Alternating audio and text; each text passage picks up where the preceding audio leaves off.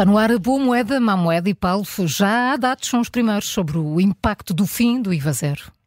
É verdade, a DECO uh, fez, uh, fez as contas já uh, e tirou os preços no dia 4 de janeiro, daquele cabaz de 41 produtos que tinham IVA zero.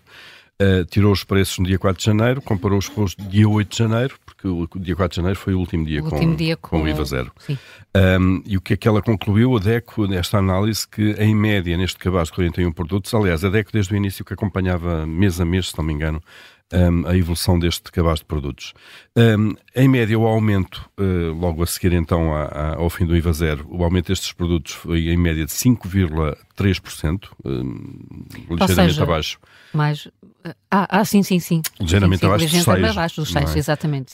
Um, e, portanto, houve aqui um aumento neste cabaz de 7,5€. Uh, uh, o cabaz que, que a DECO acompanha passou de 142 euros, isto números redondos, de 142 para 150 euros. Uhum. Um, portanto, aqui 7,5 euros, e meio, quase 8 euros de, de, de evolução. Um, como, é que, como é que isto dentro do cabaz se pode, se pode analisar? Portanto, uh, basicamente houve aqui produtos que voltaram a ser taxados, sobretudo uh, o IVA a 6%, taxa baixa, exceto o óleo alimentar, que passou para a taxa de 13%, uh, contra a anterior, que era de 23%. Um, e, e, portanto, uh, subiram estes, em média, estes 5,9%. Um, de qualquer maneira, houve, houve produtos a, a, subir acima de 6%. Uh, eh, os que mais subiram neste cabaz da DEC foram o iogurte líquido, o óleo alimentar uh, e o atum composto de azeite. Imagino que o azeite pesa, pesa aqui, aqui alguma coisa, não é? Tem subido muito nos últimos meses.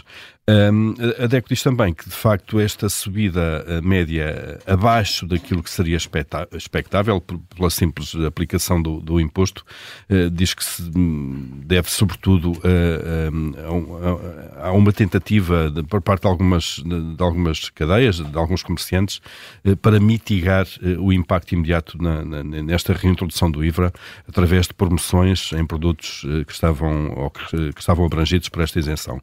Portanto, houve aqui, aliás, e nós uh, vamos ouvindo uh, as promoções, a publicidade, se quisermos, de algumas cadeias alimentares uh, que dizem que prolongam de alguma maneira, em alguns produtos, este, este IVA zero e daí, de facto, esta média estar abaixo de 6%, mas a prazo, diria eu. E já me apercebi de alguns supermercados que sim, que mantêm o IVA que mantêm o IVA zero e, portanto, fazem o desconto correspondente ao IVA, mas a prazo, obviamente, que essas promoções não vão, não vão durar para sempre, a prazo, obviamente, que os preços tenderão a, a, a normalizar, diria eu. E agora vamos falar, Paulo, sobre a maior parte da riqueza das famílias portuguesas. Está em casa. Está em casa, está na casa. casa. O imobiliário. bocadilho. É um bocadinho, pois é. Está em casa. De facto, saíram, saíram dados do BCE que avalia a riqueza das, das, das famílias na, na, zona euro. A riqueza das famílias portuguesas cresceu 47% nos últimos 5 anos. Nós olhamos para este número e dizemos. E fica, como? Não reparámos. Pois não. não é? Aliás, tem havido nas redes sociais uh, partilhas disto, a dizer estão a ver, afinal os portugueses estão bem melhor.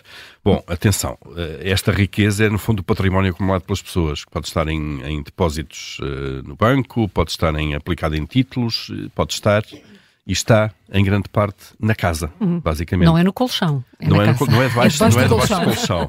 É no imobiliário, basicamente. Como nós sabemos que os portugueses uh, uh, são Uh, são dos países na Europa, talvez com a Holanda, os que, maior percentagem uh, de pessoas vivem em casa própria. Uh, casa própria que em grande parte continua a ser do banco até pagar o empréstimo todo, mas de qualquer maneira está em nome das famílias. Eh, se não é, são 70% das pessoas que vivem em casa, em casa própria. Um, obviamente que isso leva a com que, naturalmente, no país, a riqueza das famílias se vá acumulando no próprio imobiliário. Há uma grande, uma grande parte das poupanças ao longo de uma vida, ou de grande parte da vida, vai sendo canalizada para isso. E, portanto, está na casa ou nas casas aquilo que grande parte das famílias vão acumulando. Portanto, este crescimento de 47% nos últimos 5 anos da riqueza não quer dizer que as pessoas, de repente, acumularam Exato. depósitos, ou títulos, ou, ou dinheiro uh, uh, em, em 47%. Uhum. Significa que o imobiliário valorizou.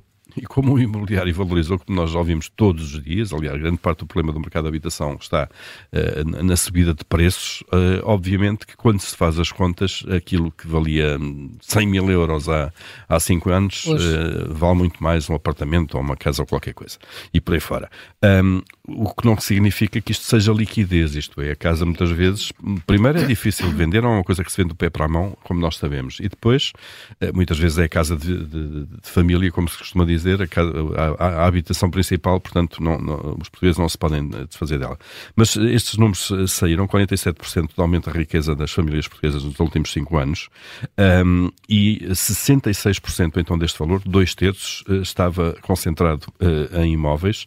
Já agora, em termos médios, uh, cada, cada português tem um património líquido médio de 271 mil euros. Cá está, obviamente, também a habitação aqui a pegar. Já agora, este património líquido médio é, como é que se fazem estas contas? É ver aquilo que são os ativos financeiros, depósitos, fundos, ações, imóveis, uhum. e subtrai-se dos, dos créditos que eventualmente tenham que ser pagos ainda, obviamente, para ser esse património.